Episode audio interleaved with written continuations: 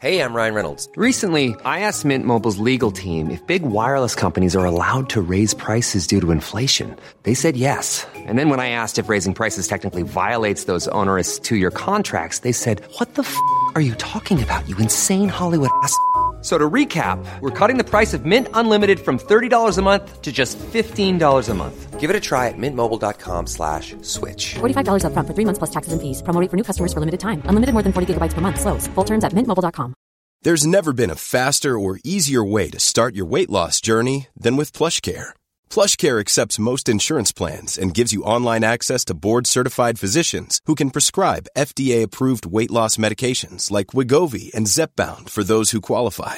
Take charge of your health and speak with a board-certified physician about a weight loss plan that's right for you. Get started today at plushcare.com slash weight loss. That's plushcare.com slash weight loss. plushcare.com slash weight loss. Quality sleep is essential. That's why the Sleep Number Smart Bed is designed for your ever evolving sleep needs. Need a bed that's firmer or softer on either side? Helps you sleep at a comfortable temperature? Sleep Number Smart Beds let you individualize your comfort so you sleep better together. JD Power ranks Sleep Number number 1 in customer satisfaction with mattresses purchased in-store. And now, save 50% on the Sleep Number limited edition Smart Bed for a limited time. For JD Power 2023 award information, visit jdpower.com/awards. Only at a Sleep Number store or sleepnumber.com. Bonjour tout le monde. Ça fait un moment que j'ai pas pris ce micro toute seule. J'ai beaucoup réfléchi à l'idée de de cette petite série de podcasts, de cette sous-série de podcasts dans l'ovaire du décor, à savoir de proposer des décryptages ou des lectures différentes euh, des épisodes de Bliss Stories, donc présentés par Clémentine Gallet depuis quelques années maintenant. C'est vraiment un podcast que j'aime beaucoup, qui m'a énormément nourri quand j'étais plus jeune ou moins informée, enfin tout ça. Euh, je pense que l'équipe de Bliss fait un travail vraiment génial de libération de la parole, comme elle, comme Clémentine dit souvent, de normalisation de tout ce que peuvent vivre euh, les personnes enceintes, euh, les personnes qui accouchent, etc. Et, et vraiment, euh, mon but avec cette mini-série, euh, cette sous-catégorie d'épisodes que je voudrais vous proposer, c'est vraiment pas de dénigrer euh, le travail de Bliss ou de dire qu'il faut pas les écouter ou quoi. Une chose est sûre, c'est que très souvent, je me retrouve à écouter ces épisodes et me dire mais mais enfin, il faut dire quelque chose. Euh, c'est pas normal ce qui s'est passé là, la manière dont telle personne euh, s'est adressée à la, la, personne qui est en train d'accoucher. On fait passer des choses anormales pour normales. Et effectivement, à force de maugrer toute seule dans mon coin, j'ai fini par me dire, bon, peut-être que je ne suis pas la seule à partager ces pensées-là. Et surtout, peut-être que ma réflexion, peut-être que ça vaudrait le coup eh ben, d'en parler de manière publique, en tout cas dans ce podcast et euh, auprès des personnes qui auront envie de l'écouter. Donc voilà un peu comment est née l'idée de ces petites relectures des épisodes de Bliss. J'espère que ça vous plaira. L'idée n'est absolument pas de critiquer de manière négative, mais peut-être d'apporter une autre vision des choses. Je voulais commencer cette petite série en vous proposant une relecture de l'épisode euh, avec Tiffen et Ségolène. Je crois qu'il s'appelle comme ça. Tiffen et Ségo, l'épisode 211, Urgence accouchement.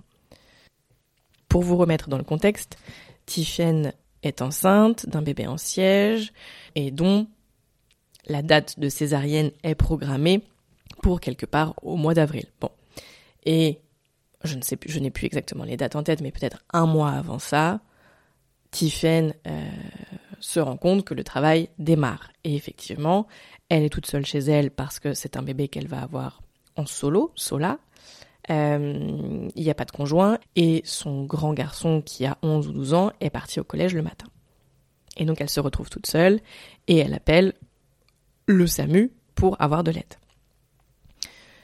Donc d'abord, il y a quelque chose qui a été assez peu abordé, je crois, euh, dans, ce, dans cet épisode, c'est effectivement la question de la césarienne programmée d'office en cas de bébé en siège. Ça, c'est effectivement le cas dans énormément de maternités en France, et pas que en France, mais en France, c'est un énorme problème, de se dire qu'un bébé en siège ne peut pas naître par voie basse, de se dire qu'un bébé en siège est un bébé dangereux, que le corps de la personne enceinte ne pourra pas mettre au monde ce bébé de manière euh, vaginale et euh, sécuritaire.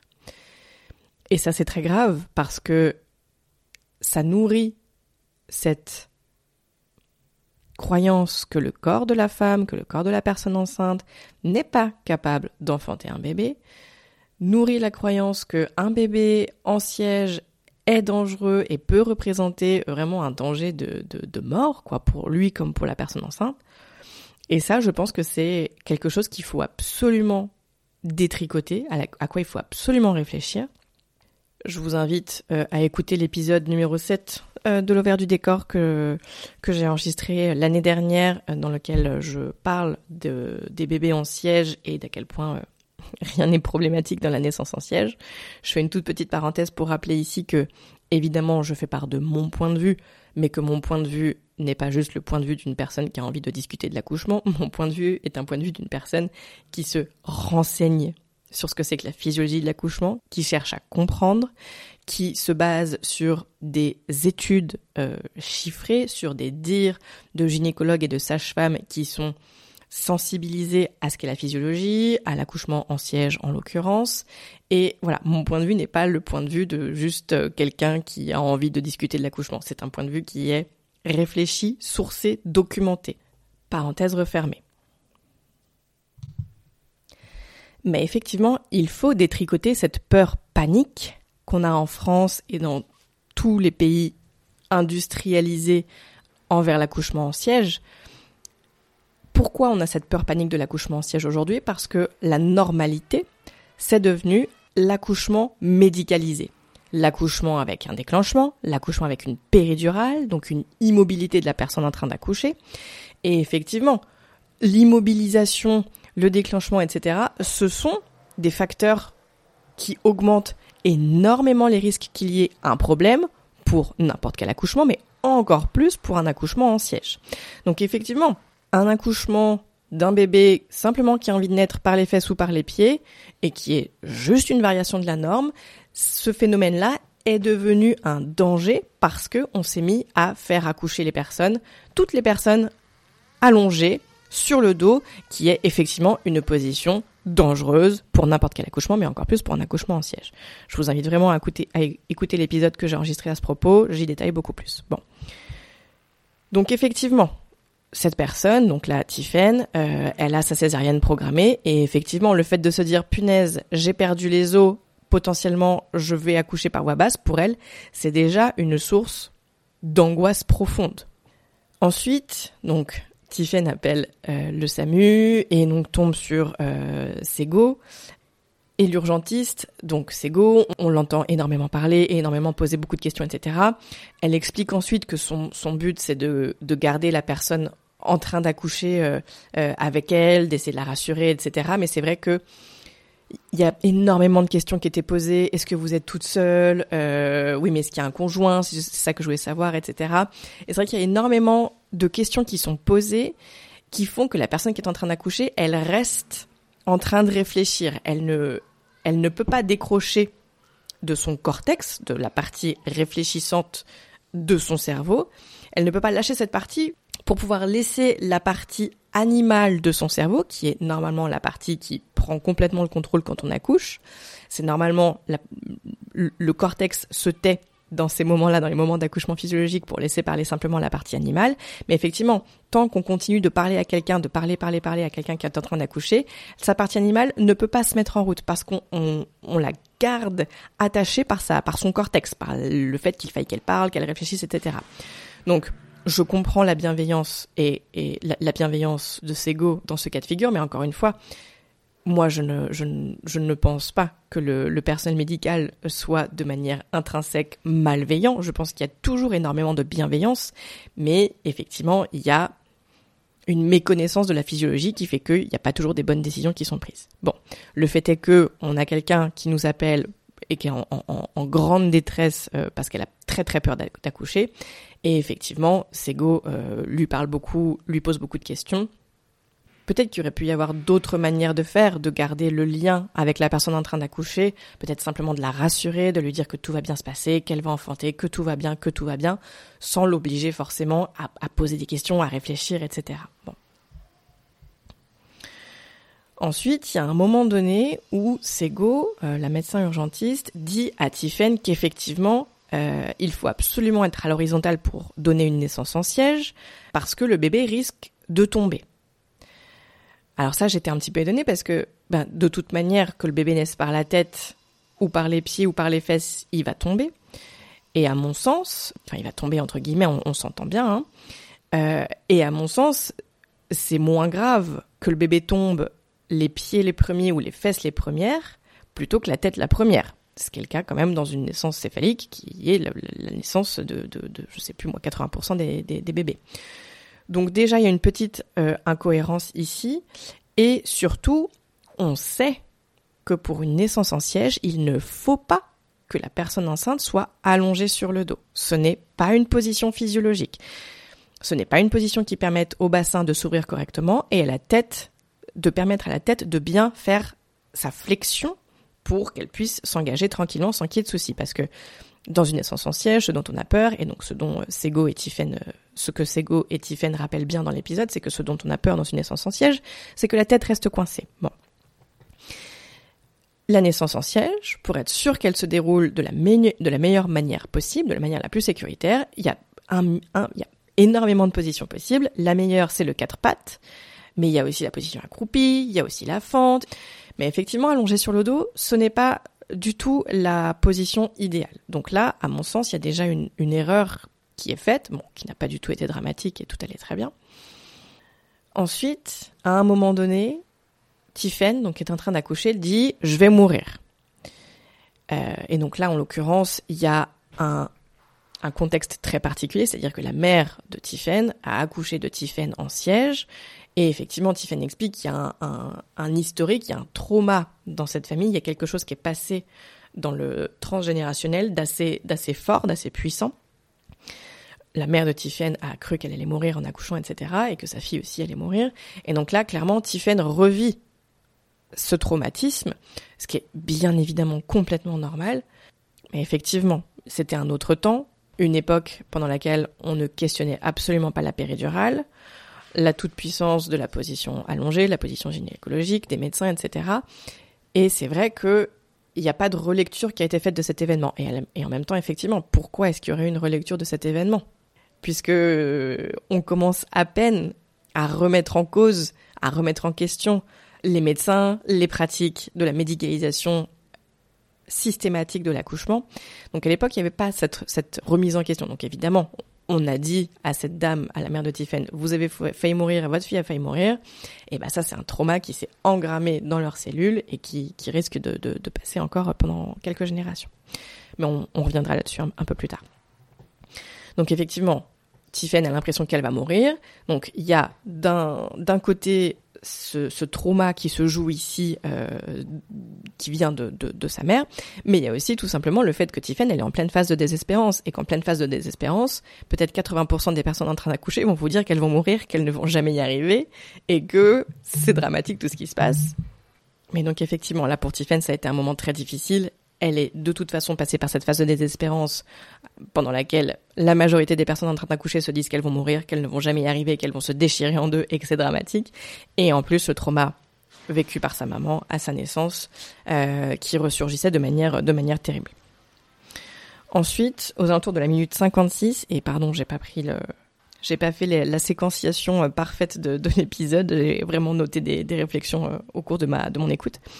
Mais aux alentours de la minute 56, Tiffen, euh, donc, stimule son bébé et, et c'est Go, je crois, c'est la, médecin urgentiste qui lui dit le réflexe de stimuler, c'est hyper bien. Mais en fait, c'est quelque chose qui est instinctif.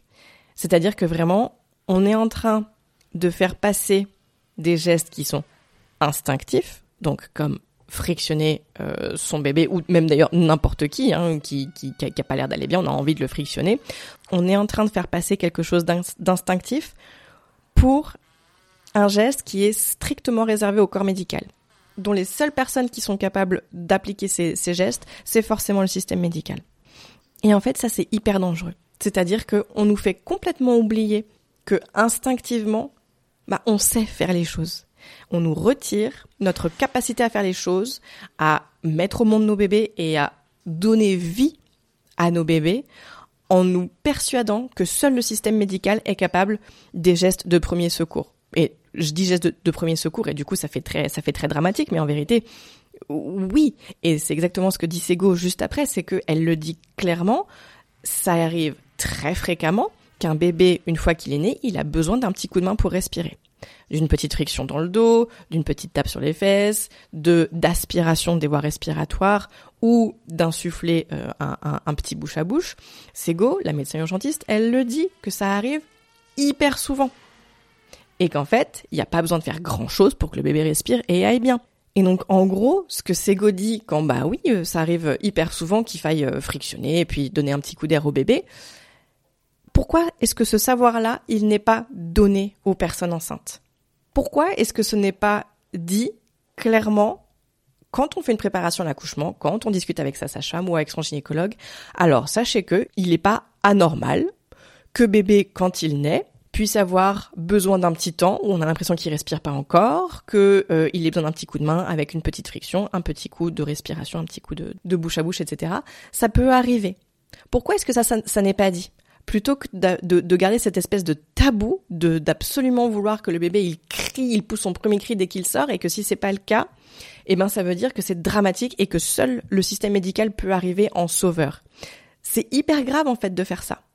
Parce que c'est faux et ça nous coupe de nos instincts et ça transforme le moment de la naissance en un moment dangereux et toute sortie du schéma classique auquel on s'entend, à savoir un bébé qui naît, qui hurle tout de suite, dès qu'on sort de ça, de cette représentation qui est encore une fois une représentation culturelle, donc ça veut dire que c'est bien de l'acquis, c'est pas de l'inné, hein, c'est pas la nature qui veut ça, c'est la culture qui nous fait croire que, que c'est ça la normalité. Dès qu'on sort de cette normalité du, du cri poussé dès, dès, que le bébé sort, on pense que tout de suite quelque chose va mal, que, tout de suite c'est dramatique et que tout de suite il faut faire appel au système médical. Mais c'est un mensonge. C'est un mensonge. Et c'est Sego qui le dit elle-même avec ses mots, la médecin urgentiste, de dire, et pardon, je ne sais pas si vous plutôt l'appeler Ségolène, mais il y a écrit Ségo sur le, sur le truc de Bliss, donc voilà.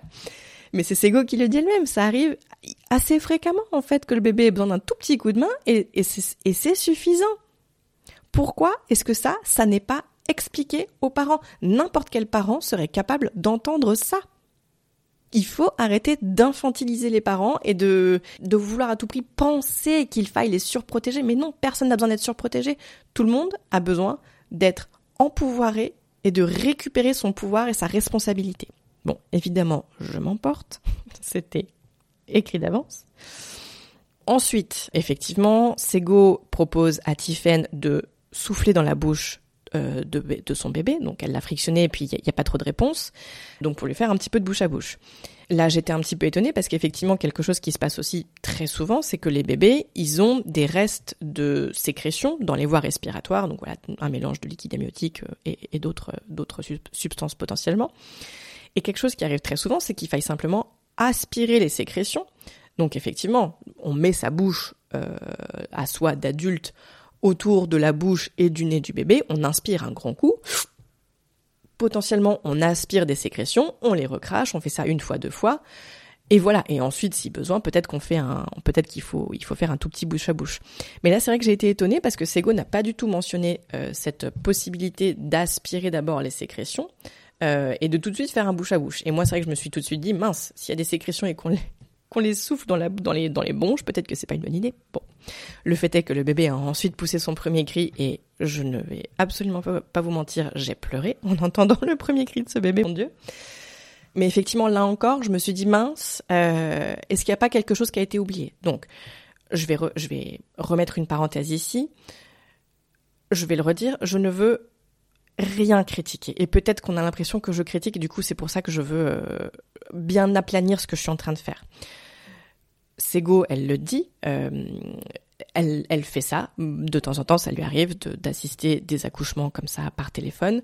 Euh, et elle le dit, elle a des énormes montées d'adrénaline. C'est pas facile à gérer pour euh, quelqu'un à distance comme ça, une personne qui est en train d'accoucher. Encore une fois, parce que le système euh, considère que l'accouchement est un événement dangereux. Euh, voilà, donc évidemment que les, les, les, personnes qui sont en lien avec les personnes qui accouchent, eh ben, elles sont flippées, c'est normal. Donc moi, je ne jette absolument pas la pierre à, Sego. Mais effectivement, il y a, y, a y a des petites choses sur lesquelles on peut se dire, mince, il y a eu quelques erreurs de fait qui n'ont pas été fatales. Mais c'est simplement ce que, ce que j'essaie de souligner ici, c'est que vouloir absolument remettre toutes les clés dans les mains du médecin, de la soignante, de la personne qui est là pour porter secours, et je mets des guillemets, pour porter secours à la personne en train d'accoucher, c'est lui mettre trop de responsabilités en fait. La personne qui est en train d'accoucher, elle a un instinct et elle, elle doit avoir ses connaissances aussi, qui sont des connaissances de base. On parle pas de savoir, encore une fois, faire une opération à cœur ouvert sur un nouveau-né qui a besoin parce qu'il a une malformation de son ventricule gauche. Là, évidemment qu'on a besoin de médecins et évidemment, merci la médecine. Mais pour une personne qui est simplement en train d'accoucher, une personne qui est enceinte, qui va accoucher, on a besoin de savoirs fondamentaux.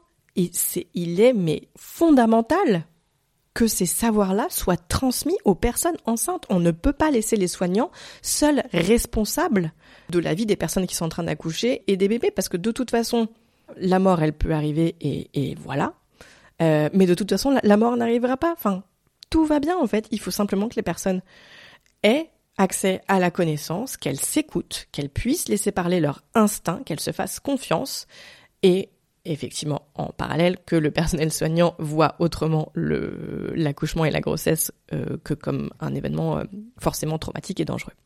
Mais vraiment, si je veux insister là-dessus, c'est hyper dangereux ce qui se passe, ce qu'on fait en tant que société. C'est-à-dire que accoucher chez soi, même de manière involontaire comme pour cette maman, pour Tiffen, bah ça peut être hyper dramatique en fait, parce qu'on nous ôte le savoir. On nous fait croire que seul le système médical peut sauver les gens, les bébés, mais en vérité tout le monde peut le faire. Et c'est la même chose avec le cordon ombilical autour du cou. Il n'y a pas besoin d'être sage-femme pour retirer un cordon qui est autour du cou. Un cordon autour du cou n'est pas dangereux pour un bébé. S'il y a un cordon et qu'on se dit ah tiens peut-être que le bébé est un peu coincé, il a sorti sa tête et on se dit ah tiens peut-être qu'il est coincé, et eh ben on fait passer le cordon autour du autour de la tête. C'est tout en fait, c'est tout. Il n'y a pas besoin de paniquer. Mais effectivement, faire croire aux mères qu'elles ne peuvent pas mettre au monde leur bébé, qu'elles ne peuvent pas faire vivre leur bébé par elles-mêmes, bah, s'il y a un problème, ça peut être hyper dangereux. Là, Tiffen, on sent qu'elle perd pied parce qu'il y a le trauma de sa mère, parce qu'il y a le trauma, elle avait cette césarienne programmée, donc là tout à coup ce bébé qui se met à arriver par voie basse et en plus de manière très rapide, et elle savait déjà que ça allait être rapide, donc ça la, faisait angoisser encore plus.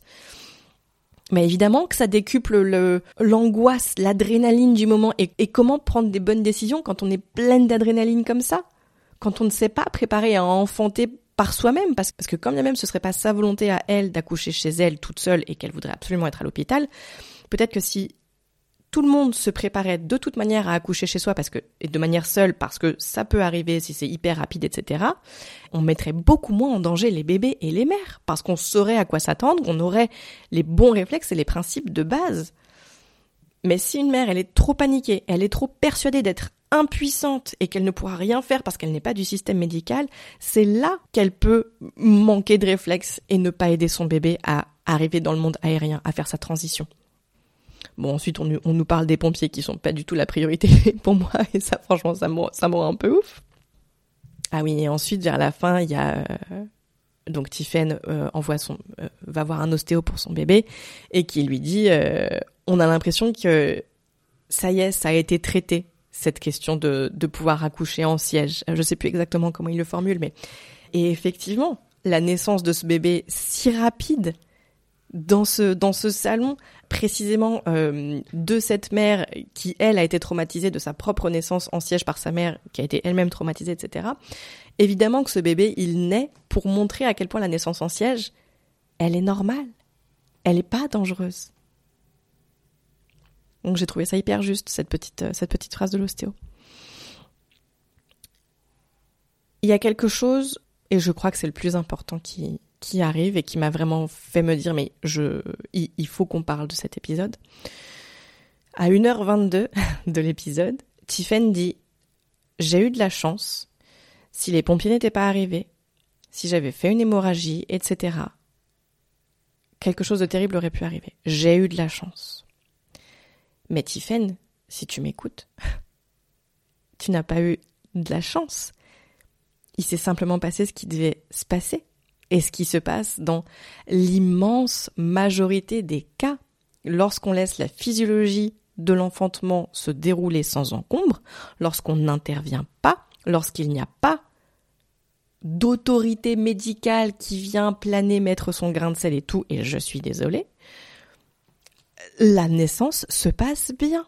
Ce n'est pas de la chance que tu as eue, c'est la normalité qui s'est passée.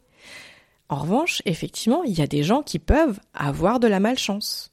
Il y a des gens, ça peut, ça peut mal se passer, il peut y avoir un problème, il peut y avoir une procidence de cordon, il peut y avoir un bébé mort-né, mais encore une fois, une procidence de cordon, c'est excessivement rare dans le cadre d'un enfantement réellement physiologique, alors qu'à l'hôpital, ça peut arriver à cause des déclenchements, de la rupture de la poche des os artificiels, etc. Mais en gros, ce qui m'a choqué, c'est que Tiffen, elle, raconte son, histoire comme si elle avait eu de la chance, comme si elle était une, une exception. Et dans un sens, évidemment qu'elle est une exception parce qu'on ne laisse pas les personnes enceintes de bébés en siège naître, euh, accoucher de manière complètement physiologique et dans leur pleine puissance. Donc dans ce sens-là, oui, elle est une exception, mais si on regarde la nature, si on regarde les êtres humains, si on regarde ce que c'est que l'enfantement, ce que Tiffen a vécu, ce n'est pas de la chance, c'est la normalité. C'est ce qui devrait être banal. Aujourd'hui, la banalité, c'est pas ça. Aujourd'hui, ce qui est banal, c'est d'accoucher de manière surmédicalisée, déclenchement, péridurale, immobilité, épisiotomie, césarienne, euh, complications euh, en tout genre, traumatisme évidemment, dépression du postpartum. Ça, c'est la banalité de l'accouchement. Mais ce qui est banal n'est pas normal. Ce n'est pas normal qu'on vive toutes ça. Ce n'est pas normal. Et donc vraiment, c'est quelque chose qui m'a beaucoup touchée quand elle a dit qu'elle avait de la chance de se dire mais mince, c'est terrible de se dire, de comprendre à quel point la société, elle, elle nous force à mettre des lunettes et à avoir un regard, biaisé sur tout ce qui nous arrive et un regard qui nous, détruit parce que ensuite, Tiffen le dit, qu'elle est amère. Quand elle dit qu'elle va bien, ou je sais plus exactement, il y a des gens qui lui disent mais tu vas bien, tout va bien. Et elle, elle est amère parce qu'elle elle a vécu un traumatisme. évidemment, avoir l'impression que son bébé est mort dans ses bras, mais ça doit causer une douleur terrible. Elle a vécu un traumatisme et le traumatisme, il n'est pas lié à la naissance, à ce que c'est qu'intrinsèquement accoucher. Le traumatisme, il est lié à la construction sociale, à ce que le système veut nous faire croire que on n'est pas capable d'enfanter, qu'un bébé qui naît euh, et qui est tout floppy, qui a l'air euh, d'être inanimé, ce n'est pas normal, qu'une mère ne peut pas être suffisante pour mettre au monde son bébé et pour donner la vie à son bébé, c'est ça, en fait, qui fait qu'elle est traumatisée, qu'elle a si mal vécu son expérience. Et évidemment, il y a aussi l'historique avec sa maman. Mais c'est pareil, sa maman, elle, elle, a, elle a très mal vécu tout ça. Elle a, elle a été traumatisée. Mais c'est pas intrinsèque à l'expérience de l'accouchement en siège c'est ce que la société nous donne à vivre, nous oblige à vivre. On n'est pas éduqué à comprendre l'accouchement. Qu'un bébé peut avoir besoin d'un coup de main. On laisse ça, on doit laisser ça au corps médical. Et plus on fait croire qu'en cas de danger, seul le corps médical peut intervenir et sauver, plus on nous tétanise, on nous incapabilise, et je ne trouve pas d'autre mot que ça, on nous ôte tout pouvoir d'agir. Et je trouve ça et c'est dramatique. C'est dramatique.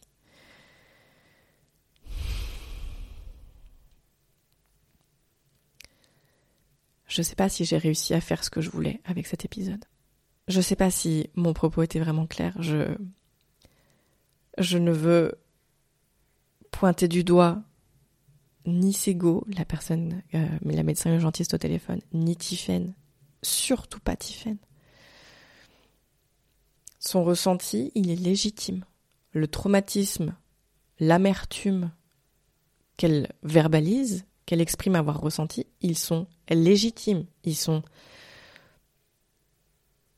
logiques, ils sont normaux au regard de l'expérience qu'elle a vécue.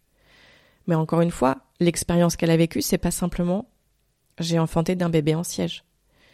L'expérience qu'elle a vécue, c'est mon bébé est en siège, le système médical, la société me dit que c'est hyper dangereux, que je risque de mourir, ma mère a failli mourir, mon bébé risque de mourir.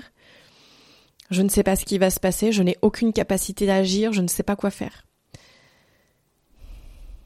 C'est pas c'est pas de ta faute, Tiffen, c'est pas de, de sa faute. Elle ne m'écoutera sûrement peut-être d'ailleurs jamais. Mais du coup, là, j'ai envie de m'adresser à, à, toutes les personnes euh, qui n'ont pas réussi à avoir l'accouchement dont elles rêvaient. Ce n'est pas de votre faute, ce n'est pas de ta faute. Tu as fait tout ce que tu pouvais, tout ce qui était en ton pouvoir dans un système qui nous corrompt, dans un système qui nous maintient dans l'ignorance,